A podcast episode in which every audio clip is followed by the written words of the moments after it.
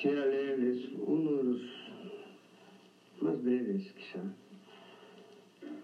que,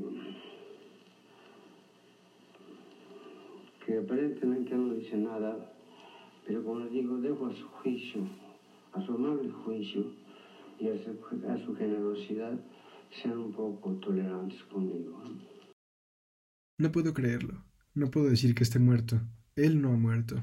Ha nacido con todos los que amamos la literatura. No creo en las letras universales, creo en las letras de Sayula. Su obra es la más notable realización del impulso de un pueblo. Rulfo consagró la voz de la tierra. Nadie puede continuar su obra, ni él mismo se atrevió a hacerlo. Eso dijo Juan José Arreola sobre la muerte de Rulfo en 1986 a causa de cáncer de pulmón. También el 7 de enero de 1986 moriría la Media Luna, Jiquilpan, San Gabriel y Tonaya. Para entender a Juan Nepomuceno Carlos Pérez Rulfo Vizcaíno hay que entender a México, el México del que él escribía, uno desolado por la revolución y la cristiada, destrozado, el país de los huérfanos de las guerras y traiciones, la nación que traicionaba ideales tan pronto como podía escribirlos, aún en busca de su identidad. Y justo como escribía Borges, a Rulfo le tocaron, como a todos los hombres, malos tiempos en que vivir. Los temas centrales de su pluma son la soledad eterna de los pueblos y su frustración, ambas resultado del conflicto revolucionario, entre poblaciones que habían sido diezmadas por los conflictos, niños secuestrados por los lados de Villa o enlistados al ejército carrancista por la fuerza, la lucha por la partición de las tierras. Rulfo se quebró igual que México desde En los primeros meses de esa revolución usted sufrió una pérdida terrible para un niño que fue la de su padre, ¿no? Sí. Fue mi abuelo y mi padre. Los dos. Los dos murieron en esa misma época.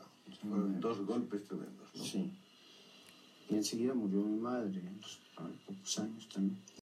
Y entonces parece ser que tuvo que vivir durante un cierto, un largo tiempo en un orfanato. En un orfanatorio, efectivamente.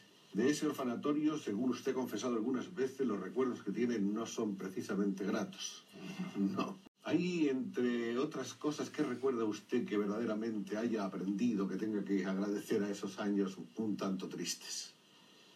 Bueno, lo único que aprendí fue a deprimirme, ¿no?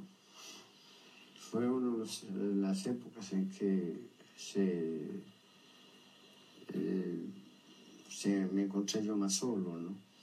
Y en donde conseguí un estado depresivo que todavía no se me puede curar, ¿no? Todavía no ha logrado usted remontarlo del todo. Exactamente, sí. ¿Y usted cree que arranca exactamente de esos años, esos años críticos? Sí, yo, yo sí lo creo porque fueron años difíciles. Antes de eso usted era un niño abierto y alegre, como todos los niños, por todos lo los general. niños, sí.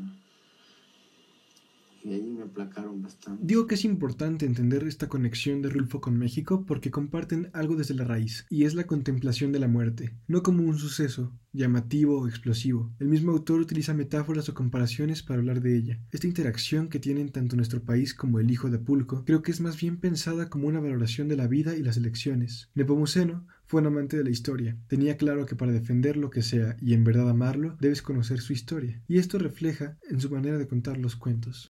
Bueno, pues eh, los Pérez Rulfo en realidad eran, eran un apellido compuesto, ¿no? Se apellidaban mm, eh, originalmente Rulfo. Ellos llegaron de España por allá por el año 1790 y se establecieron este, originalmente. Uno de ellos, el antepasado directo, Ahora, ¿qué escribía Rulfo? Algo interesante sobre su narración es que la acción del protagonista no es tan importante. La verdadera historia es contada por su reflexión o recuerdo. La nostalgia creada por algún detonante marca sus historias. Nuestras acciones nos alcanzan. El sólido pasado se enfrenta al líquido presente y le define, inamovible y final. La figura del padre y su relación con el hijo también forman parte vital en la cosmovisión rulfiana de la existencia. El padre, ausente o culpable, también teje la historia del pasado alcanzando el presente. Los hijos que pagan por los pecados de los padres viven, mueren, existen con o por ellos y también dejan de hacerlo. El padre, envuelto en nostalgia, y el padre ocasionalmente repudiado. Y este es un toque interesante, el del repudio, porque la violencia es un tema recurrente en su obra. Rulfo piensa que a pesar de que el humano esté en un lugar tranquilo, es violento, con los rezagos de la revolución y el impulso agresivo, enamorados del asalto, el allanamiento y la violación. Entonces este, se encontraba uno con hombre apa- aparentemente pacífica, con personas que no aparentaban este, ninguna maldad, pero por dentro eran asesinos.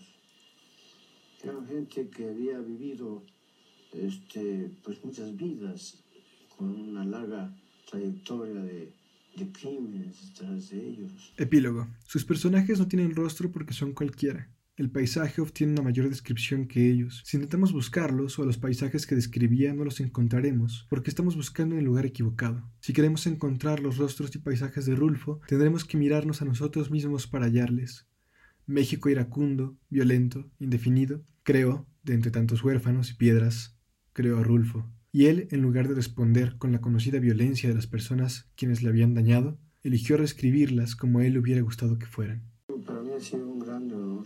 Estar aquí con ustedes. Muchas, sobre todo con ustedes, que, que, que le agradezco tanto esta oportunidad y que me ha sacado de mis casillas, puesto que no acostumbro, quizás es el primer programa de, donde yo participo.